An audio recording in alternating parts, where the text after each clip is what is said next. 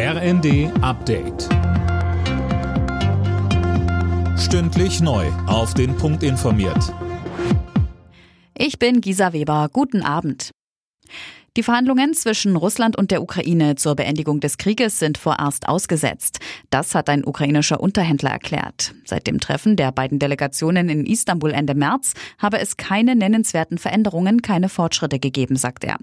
Inzwischen habe sich die Lage aber geändert. Trotzdem verstehe die russische Seite nicht, dass der Krieg nicht mehr nach ihren Regeln und Plänen verläuft.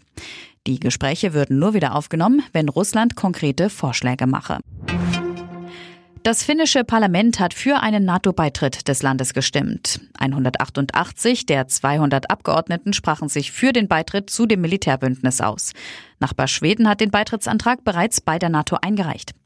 Als Teil der EU arbeiten zwar beide Länder mit der NATO zusammen, mit der geplanten Mitgliedschaft brechen sie allerdings mit ihrer jahrzehntelangen militärischen Neutralität. Grund für beide Länder ist der russische Angriffskrieg in der Ukraine.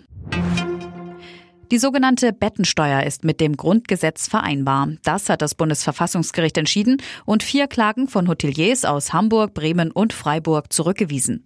Eileen Schalon. Bettensteuer, Übernachtungssteuer oder auch Citytax. Viele Städte und Gemeinden erheben die Extraabgabe, die die Hotels von ihren Gästen pro Übernachtung einziehen müssen. Die Hoteliers wehrten sich bereits vor anderen Gerichten dagegen, ohne Erfolg. Die Karlsruher Richter begründeten das nun damit, dass es sich um örtliche Aufwandssteuern handle, die bundesgesetzlich geregelten Steuern nicht gleichartig sind. Die betroffenen Beherbergungsbetriebe würden dadurch nicht übermäßig belastet, heißt es. Alle Nachrichten auf rnd.de